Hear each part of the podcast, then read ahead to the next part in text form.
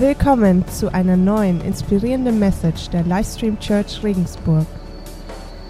Wenn ihr eure Bibeln dabei habt, dann schlagt sie doch gemeinsam auf mit mir 1. Korinther Kapitel 3. 1. Korinther Kapitel 3. Ich starte heute eine neue Serie.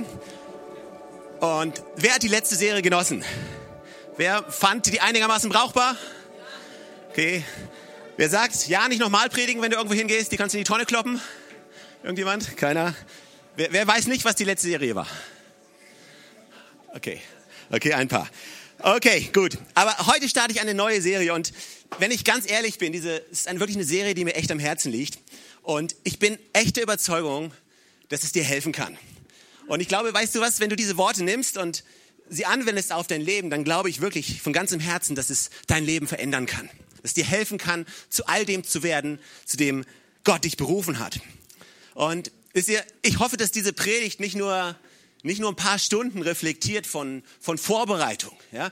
Also alle, die hier oben stehen, ob es Johannes ist, Bettina oder Stefan Grün oder ich, jeder, der das Wort Gottes bringt, äh, wir alle versuchen etwas aus unserem Leben herauszunehmen und es euch weiterzugeben, damit ihr wachsen könnt.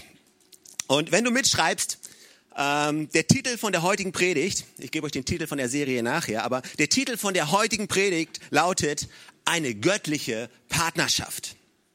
1. Korinther 3, 5 bis 15, ich lese es vor, ist ein bisschen längerer Abschnitt, aber wir sind gut im längeren Abschnitt Bibel lesen, oder? Hat jemand ein Problem damit?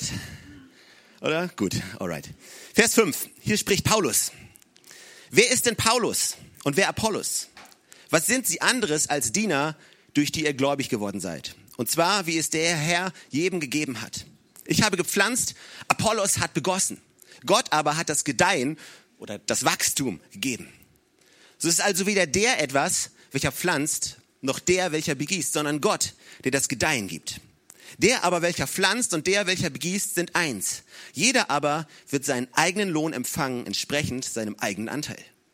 Denn wir sind Gottes Mitarbeiter. Ihr aber seid Gottes Ackerfeld und Gottes Bauwerk. Gemäß der Gnade Gottes, die mir gegeben ist, habe ich als ein weiser Baumeister den Grund gelegt. Ein anderer aber baut darauf. Jeder aber gebe Acht, wie er darauf baut.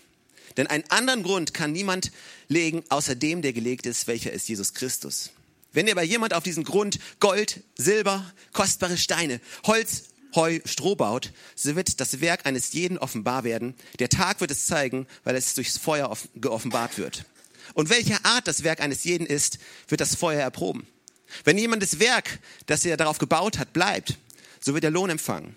Wird aber jemand das Werk verbrennen, so wird er Schaden erleiden. Er selbst aber wird gerettet werden, doch so wie durchs Feuer hindurch. Jeder aber sehe zu, wie er darauf baut. Ja, Gottes Gnade ist mir gegeben, der Grund ist gelegt. Es kann keinen anderen besseren Grund gelegt werden als der Grund von Jesus Christus. Aber ein jeder sehe zu, wie er baut. Wie baust du? Ich glaube, das Großartige, was wir an dieser Bibelstelle sehen können und was Paulus uns beschreibt, ist, ist diese Partnerschaft. Diese andauernde Partnerschaft zwischen Gott und uns. Paulus sagt, ja, wir sind die, die pflanzen. Und wir sind die, die gießen. Aber im Endeffekt ist es Gott, der das Wachstum bringt. Ich kann es nicht zum Wachsen bringen. Ja, ich kann keine Wunder vollbringen. Ich kann, ich kann pflanzen, ja, ich kann gießen. Ich kann mich sorgen, ich kann mich kümmern. Aber Gott ist der, der es zum Wachsen bringt. Und Paulus hat hier ein, ein klares Bild von dieser Partnerschaft, in der wir mit Gott stehen. Dein Leben ist eine Partnerschaft zwischen dir und Gott. Das Leben als Christ, das wir führen, dieses tägliche Leben, der Moment, in dem du Jesus Christus kennengelernt hast und, und wir als Menschen, die wir an Gott glauben und ihm nachfolgen, es ist ein gemeinsames Leben. Es ist eine Partnerschaft zwischen dir und Gott, eine Partnerschaft zwischen Gott und dir. Du bist nicht dazu berufen, dieses Leben alleine zu führen. Du bist dazu berufen, in einer Partnerschaft, in einer göttlichen Partnerschaft mit unserem Gott zu stehen. Eine Partnerschaft, die Frucht hervorbringen kann. Eine Partnerschaft, die Segen hervorbringen kann. Eine Partnerschaft, die stark ist. Eine Partnerschaft, die nicht gebrochen werden kann. Eine Partnerschaft, die, die so einen großen Effekt in deinem Leben haben kann. Das Leben als Christ ist eine Partnerschaft zwischen dir und Gott. Und wenn du zurückschaust in der Bibel und da findest du regelmäßig dieses Fundament und du siehst regelmäßig, wie diese Partnerschaft dargestellt wird. Mose zum Beispiel, wenn du dir überlegst, ihr könnt euch vielleicht erinnern, als Gott Mose begegnet in diesem brennenden Dornbusch. Könnt ihr euch in Sinn? Mose trifft Gott und Gott gibt diesem Auftrag und sagt ihm, geh hin zu Pharao. Und er sagt quasi zu Mose, du sollst hingehen und sollst ihm sagen, lass mein Volk ziehen. Und dann geht Gott mehrere Male zu Mose und er sagt, geh hin, geh hin, geh hin. Aber das Interessante ist, wenn du dir diese Bibelstelle anschaust und wenn du zurück ins Hebräische gehst und die, die originale Wortwahl anschaust, die hier benutzt wird, das Wort, was hier für geh steht, ist das hebräische Wort bo. Das ist ein ganz kompliziertes Wort. Ich bin so froh, dass es nur zwei Buchstaben hat, dass ich es artikulieren kann. Bo, okay? Und Bo, das, das Witzige oder das, das Interessante ist, wir können dieses Wort Bo gar nicht so in seiner ganzen Fülle übersetzen, weder im Deutschen noch im Englischen, weil es heißt geh, aber zur gleichen Zeit heißt es komm. Es heißt leite, aber zur gleichen Zeit heißt es folge. Es heißt nehme in Besitz, es heißt trete in das hinein. Es hat so eine vielfältige Anzahl von Bedeutungen, aber was Gott quasi zu Mose hier sagt, ist nicht, geh zu Pharao, sondern er sagt, komm zu Pharao. Er sagt, nicht, nicht du alleine, geh, ich bleib hier und du geh mal zu Pharao und guck mal, wie er reagiert.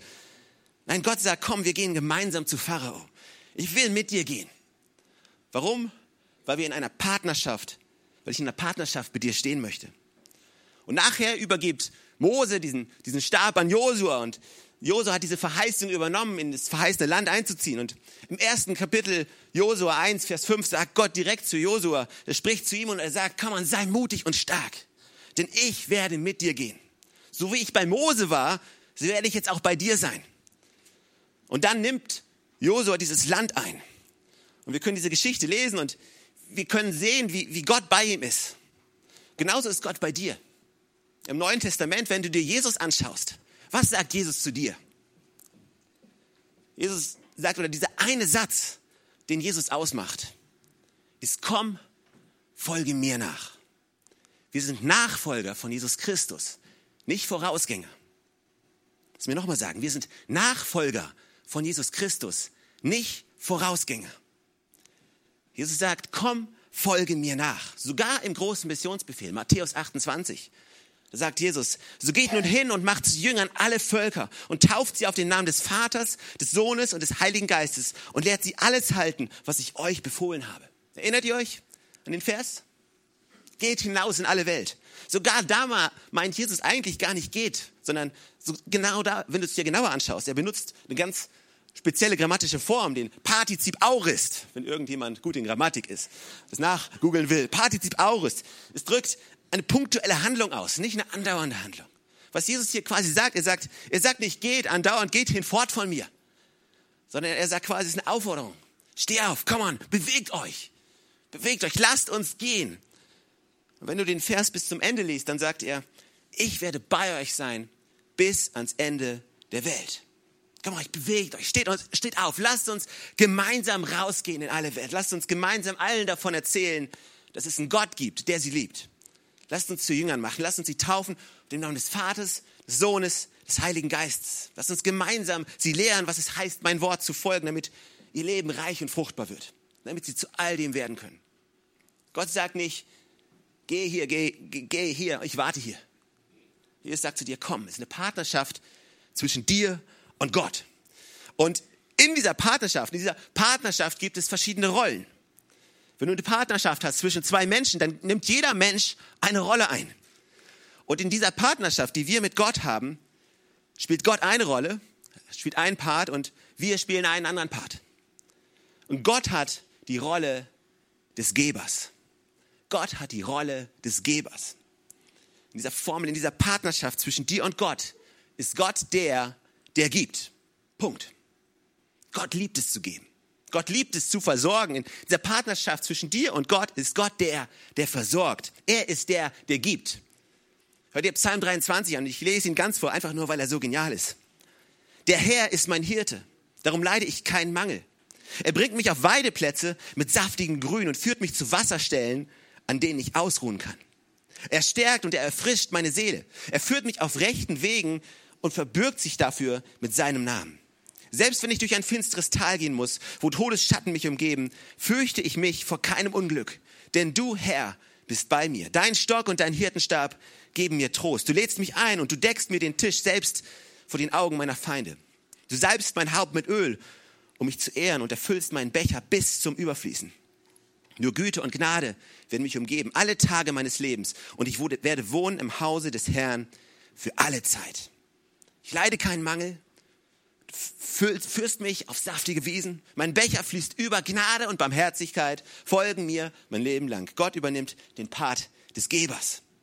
Gott ist wie eine übersprudelnde, niemals versiegende Quelle, die gar nicht anders kann als zu geben. Das liegt in, das liegt in seiner Natur zu geben. Denn so sehr hat Gott die Welt geliebt, dass er gab. Wenn Gott morgens aufwacht, keine Ahnung, ob er abends schlafen geht, aber falls er morgens aufwachen würde, das erste, was in seinem Kopf kommen würde, wäre, oh, oh, oh, was kann ich, was kann ich wohl geben? Gott, was kann ich aus meinen Schatzkammern, was kann ich irgendwas auspacken und irgendjemandem geben? Gott liebt es zu geben. Er ist die Quelle von all dem, was wir haben. Und wenn du jemals nicht genug von etwas hast, dann vermutlich, weil du von der falschen Quelle schöpfst nochmal sagen, wenn du jemals nicht genug von etwas hast, dann vermutlich, weil du von der falschen Quelle schöpfst. Gott ist der, der gibt. Du hast nicht genug Kraft, dann vermutlich, weil du versuchst, aus deiner eigenen Kraft herauszuleben. Du hast nicht genug Weisheit, dann vermutlich, weil du versuchst, auf deinen eigenen Verstand zu bauen. Du hast nicht genug Glauben, dann vermutlich, weil du nur deine eigenen begrenzten Möglichkeiten siehst. Du hast nicht genug Liebe, dann vermutlich, weil du seine Liebe noch nicht erfahren hast. Du hast nicht genug Geld, und vermutlich, weil du mehr ausgegeben hast, als du hattest. Ist so. Du hast nicht genug, dann vermutlich, weil du von der falschen Quelle schöpfst. Und glaub mir, weißt du, ist jetzt, vielleicht sagst du, ja, Stefan, es ist ja für dich einfach, da vorne zu stehen. guck mal, du hast wahrscheinlich genug. Und es ist immer einfach, von der Position aus zu gehen oder zu reden. Und, aber weißt du, ich weiß schon, es, es gibt schon schwere Zeiten. Ich weiß, Magdalena und ich, ich, ich kann mich gut erinnern an Zeiten, die, wo wir nicht genug hatten, wo wir Mangel hatten. Aber Tatsache ist, in diesem Mangel, worauf schaust du? Schaust du auf den Mangel oder schaust du auf deinen Versorger? Weißt du, ich glaube nur mal an das Wort Gottes. Es ist für mich die allerhöchste Autorität in meinem Leben. Und wenn da steht, ich soll keinen Mangel haben, dann glaube ich, dass ich keinen Mangel leiden werde. Und wenn da steht, dass mein Becher überfließen wird, dann suche ich so lange, bis ich irgendwas in meinem Leben finde, was am Überfließen ist, und dann danke ich Gott für diese Sache, die in meinem Leben überfließt. Wenn du Mangel hast, dann vermutlich, weil du von der falschen Quelle schöpfst.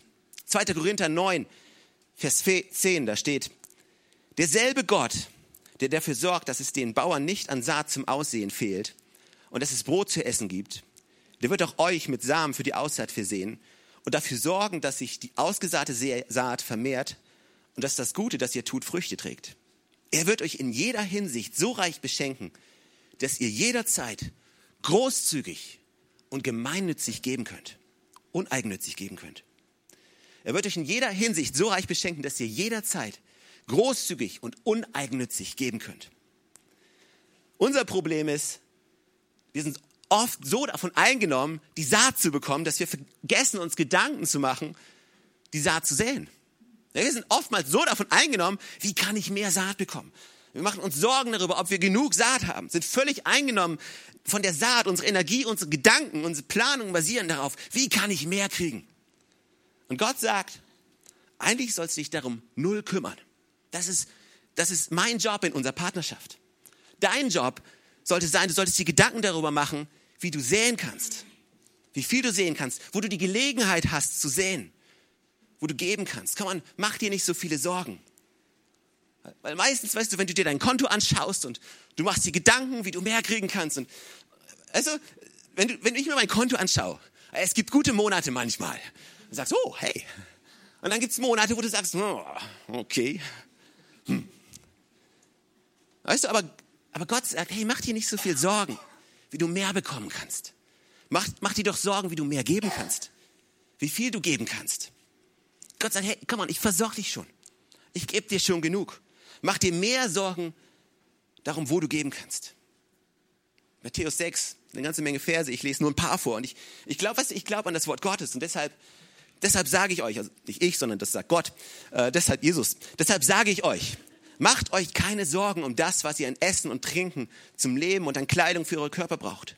Wer von euch kann dadurch, dass er sich Sorgen macht, sein Leben auch nur um eine einzige Stunde verlängern? Wenn Gott die Feldblumen, die heute blühen und morgen ins Feuer geworfen werden, so herrlich kleidet, wird er sich da nicht erst recht um euch kümmern, ihr Kleingläubigen? Seht, mir wäre es lieber gewesen, wenn er nach dem Kümmern einen Punkt gemacht hat und das Komma und ihr Kleingläubigen weggelassen hätte. Ist irgendwie so konfrontationsmäßig. Aber egal. Macht euch also keine Sorgen. Fragt nicht, was sollen wir essen? Was sollen wir trinken? Was sollen wir anziehen? Denn um diese Dinge geht es den Heiden, die Gott nicht kennen. Euer Vater im Himmel aber weiß, dass ihr alles das braucht. Es soll euch zuerst um Gottes Reich und um Gottes Gerechtigkeit gehen. Dann wird euch das Übrige alles dazugegeben.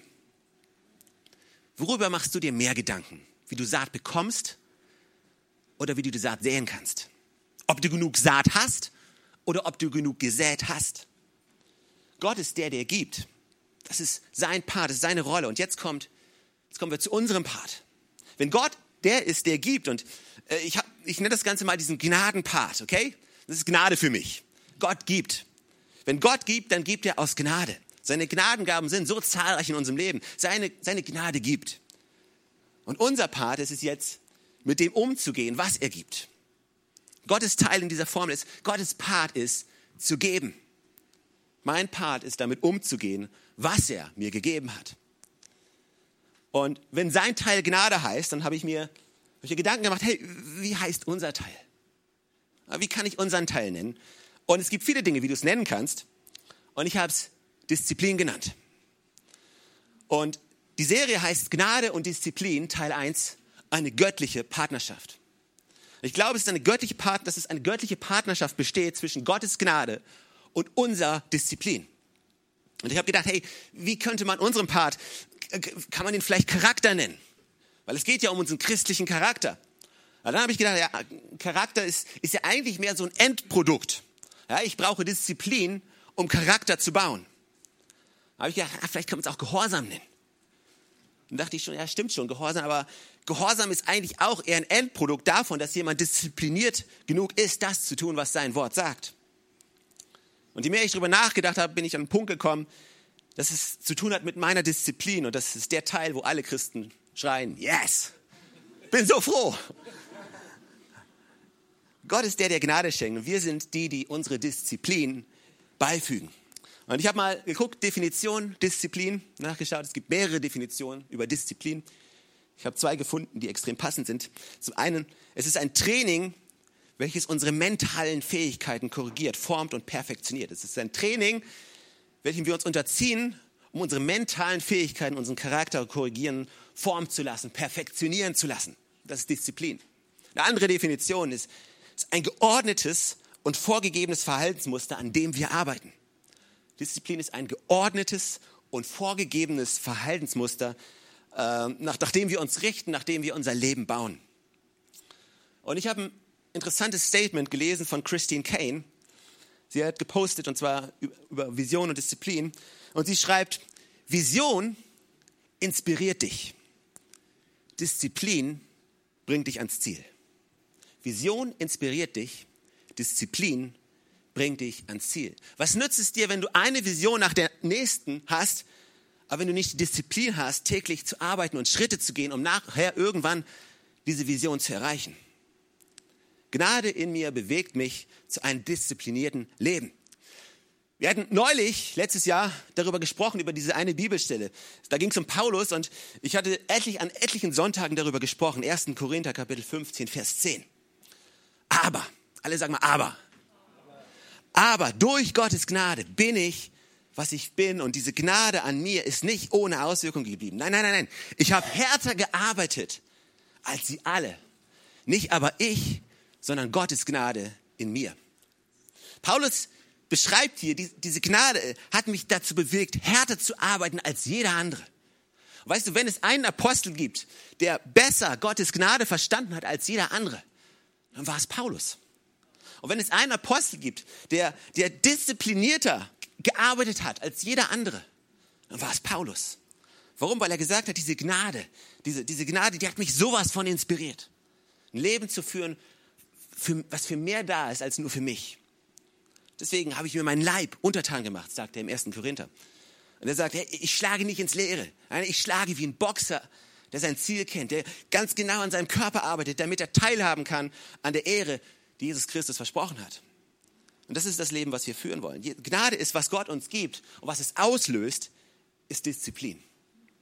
Ich will an mir arbeiten. Ich will an meinem Charakter feilen. Ich will meine Disziplin arbeiten. Warum? Weil ich für mehr lebe als nur für mich, sondern ich lebe für Gott und für sein Königreich. Und am anderen Ende von meiner Disziplin steht vielleicht die Errettung von vielleicht nur einem. Vielleicht von einer Person. Gnade oder, oder was ihr müsst verstehen, Disziplin ist ein Wort, was keiner von uns mag. Wir mögen es nicht, wenn da steht, ja, ihr werdet euren Lohn nach eurem persönlichen Einsatz empfangen. Aber das habe ich eben vorgelesen. Aber wir, wir möchten diese Stellen, wir mögen diese Stellen nicht so wirklich. Ja, wenn der Prediger kommt und sagt, komm on, es kommt nicht darauf an, wie gut du bist, es kommt darauf an, wie gut er ist. Dann stehen alle Christen auf, winken mit dem Taschentuch, drehen sich im Kreis und schreien Halleluja. Äh, wenn, ich sage, es geht nicht um deine Leistung, es geht nicht darum, wie gut du bist, es geht darum, wie gut Jesus ist, was er getan hat. Ja, äh, du kannst nichts tun, dass er dich mehr liebt und du kannst nichts tun, damit er dich weniger liebt. Es geht runter wie Öl. Yes, yes. Und dann kommt diese blöde Stelle. Aber ein jeder wird seinen Lohn empfangen, gemäß seines persönlichen Einsatzes. Was tust du mit dem, was Gott dir gibt? Das ist wichtig, okay? Was du tust mit dem, was Gott dir gibt, ist wichtig. Das zählt. Das zählt. Das ist wichtig. Es ist entscheidend. Ja, Gottes Gnade gibt die Errettung. Und deine Leistung hat nichts damit zu tun, ob du gerettet wirst oder nicht. Aber deine Leistung hat sehr viel damit zu tun, wie hoch dein Lohn sein wird im Himmel. Und was du tust mit dem, was Gott dir gibt, hat viel damit zu tun, wie viel Frucht du ernten wirst in diesem Leben. Was du tust, ist wichtig. Ich habe drei Punkte. Unser Job, was ist unser Job? Unser Job ist erstens zu empfangen. Dein Job ist zu empfangen das, was Gott dir regelmäßig geben möchte. Und zu empfangen, weißt du, um zu empfangen, glaube ich, musst du diszipliniert sein, um regelmäßig von Gott empfangen zu können. Du musst dich disziplinieren, um regelmäßig jeden Tag zu empfangen. Jeden Tag in seinem Wort zu lesen, jeden Tag innezuhalten, auf ihn zu hören. Das verlangt höchste Disziplin. Wie unser Bundestrainer Joachim Löw immer sagt, höchste Disziplin. Höchste Disziplin. Es verlangt höchste Disziplin zu empfangen von Gott, nicht zu busy zu sein im alltäglichen Leben. Glaub mir, unser Haushalt ist busy. Ich habe eine Frau, wir haben drei Kinder, wir haben einen normalen Job. Glaub mir, da geht viel. Es verlangt höchste Disziplin von uns, sich regelmäßig hinzusetzen, zu empfangen. Ja, all die To-Dos, wir müssen das noch machen und wir müssen das noch machen und die Rechnung muss bezahlt werden und das To-Do ist da und das muss heute noch unbedingt gemacht werden und das wollen wir machen und da ist die Schule. Und du hast so viel zu tun, dass du am Morgen dich hinsetzen möchtest und sagst, okay Gott, ich gebe dir jetzt 30 Sekunden. Weil ich habe noch so viel To-Dos.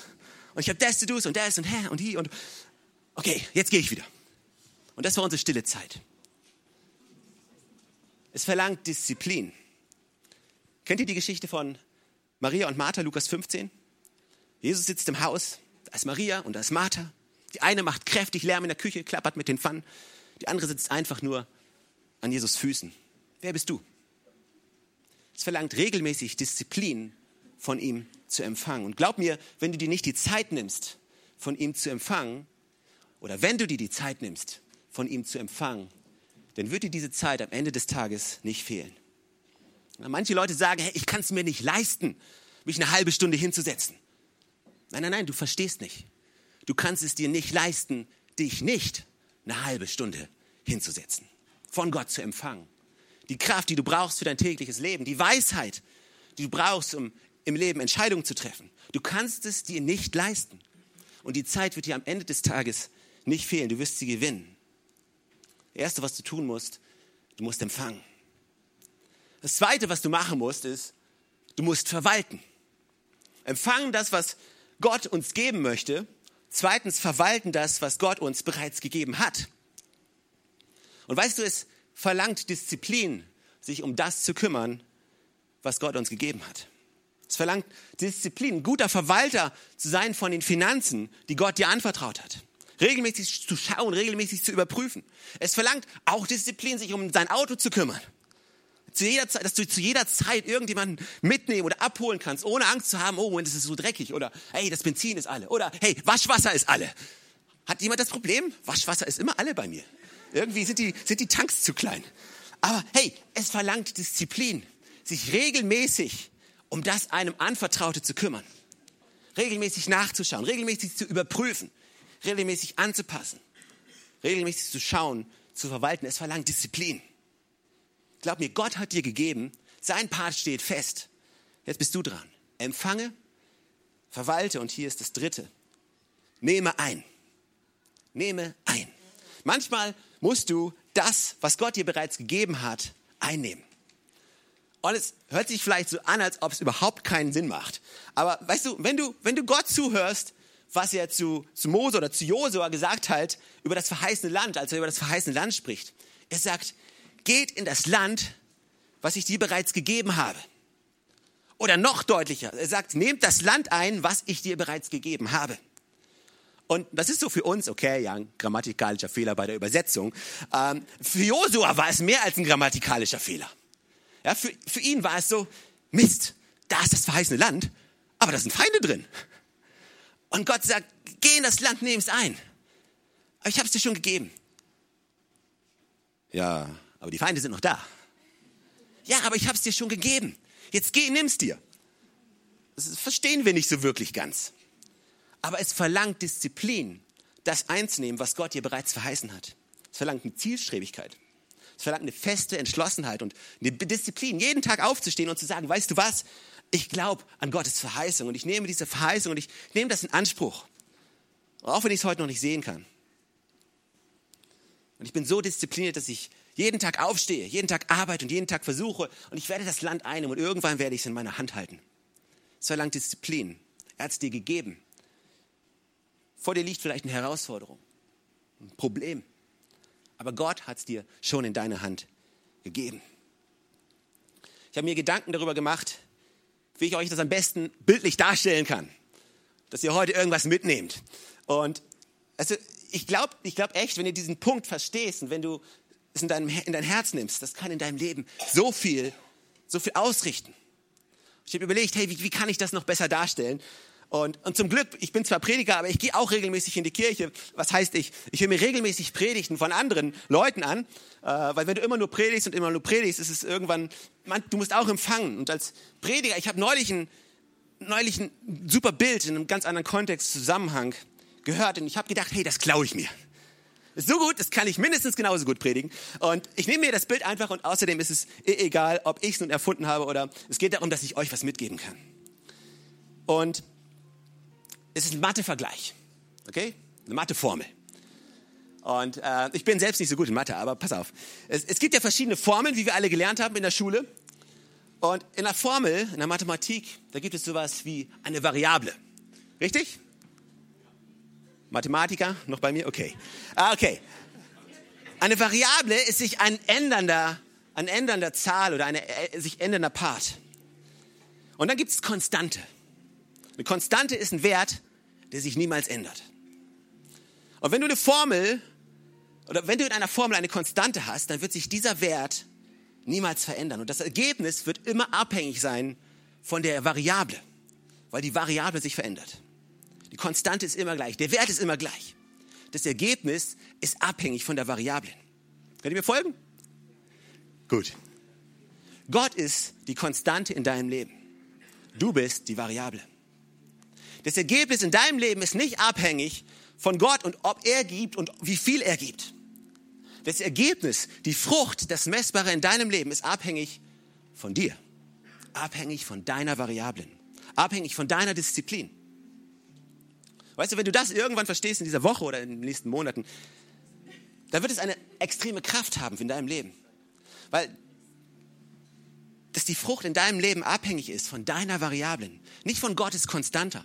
Gott ist konstant, Gott ist immer da. Ja? Und ich selbst bin an einen Punkt gekommen, wo ich einfach realisiert habe, ey, Tatsache ist die, vielleicht habe ich dieses oder jenes Talent. Vielleicht habe ich ein Talent, groß zu denken. Aber irgendwann komme ich, mit meinem, komme ich an mein Limit. Äh, äh, es sei denn, ich entwickle eine Disziplin und ich arbeite an meinem Talent und ich entwickle es weiter. Gottes Gnade ist super. Aber wenn ich nicht bereit bin, mit seiner Gnade zu arbeiten, dann bleibe ich irgendwann mal stehen. Dann ist irgendwann der Deckel erreicht. Sei denn, ich fange an zu arbeiten mit dem, was Gott mir gegeben hat. Vielleicht hast du ein gewisses Talent. Wir haben viele coole Leiter bei uns. Vielleicht hast du ein Talent, wenn es um Leiterschaft geht. Aber irgendwann kommt der Punkt, wo dein Talent ausgereizt ist. Es sei denn, ich gehe hin und ich feile an meiner Leiterschaft. Ich arbeite an meinem Charakter. Ich lese Bücher. Ich führe Gespräche. Ich bin bereit, meine Disziplin zu Gottes Gnade hinzuzugeben. Und es ist das Ergebnis, was meine Variable erhöht. Gott ist immer konstant. Gott ist in der Partnerschaft, die wir, wir haben, ist Gott immer konstant. Er, er ist nie der, der nicht aufkreuzt. Er ist nie der, der dich enttäuscht. Er ist niemals der, der sein Wort bricht. Er ist niemals der, der vergisst. Er ist niemals der, der verletzt. Er ist niemals der, der einfach abhaut. Er ist der, der versorgt. Er ist der, der seine Gnade schenkt. Seine Gnade ist konstant. Seine Liebe ist konstant. Seine Versorgung ist konstant. Er ist immer da. Er wird dich immer anfeuern, immer einstehen. Gott ist konstant. Was bist du? Was bist du? Bist du zufrieden mit der Frucht, die rauskommt? Ja, aber Gott, gib mir mehr. Ich will mehr. Vielleicht sagt Gott, hey, ich habe dir schon alles gegeben. Und ich weiß, vielleicht sagst du, hey, jetzt geht es ja wieder nur um Leistung. Niemand, es geht darum, was du willst im Leben. Es geht darum, ob du bereit bist zu sagen, Gott, ich bin dir so dankbar für das, was du mir gegeben hast. Aber ich, ich werde es empfangen, ich werde es verwalten und ich werde es einnehmen. Und ich werde ein Leben bauen, was, was diszipliniert genug ist, um meine Finanzen zu empfangen, um meine Finanzen zu verwalten und um meine Finanzen einzunehmen. Ich habe Gesundheit empfangen. Und ich bin diszipliniert genug zu empfangen, um es zu verwalten und um es einzunehmen. Weißt du was, wenn du jung bist, glaubst du, dein Körper funktioniert von selber. Aber weißt du, werd mal ein bisschen älter. Es ist so, ey, ich bin zarte 37. Und auch ich merke das schon, dass ich automatisch nicht mehr das machen kann, was ich mit 18 oder 19 gemacht habe. Es sei denn, ich arbeite daran. Was hat Gott dir anvertraut? Welche Gabe? Welches Talent? Was hat Gott dir gegeben? Und bist du bereit, deine Disziplin hinzuzufügen? Deine Variable hinzuzufügen zu Gottes konstanter damit dein Ergebnis sich ändert. In diesem Namen? Amen. Komm an, lass uns zusammen aufstehen, lass uns Gott die Ehre geben im nächsten Lied.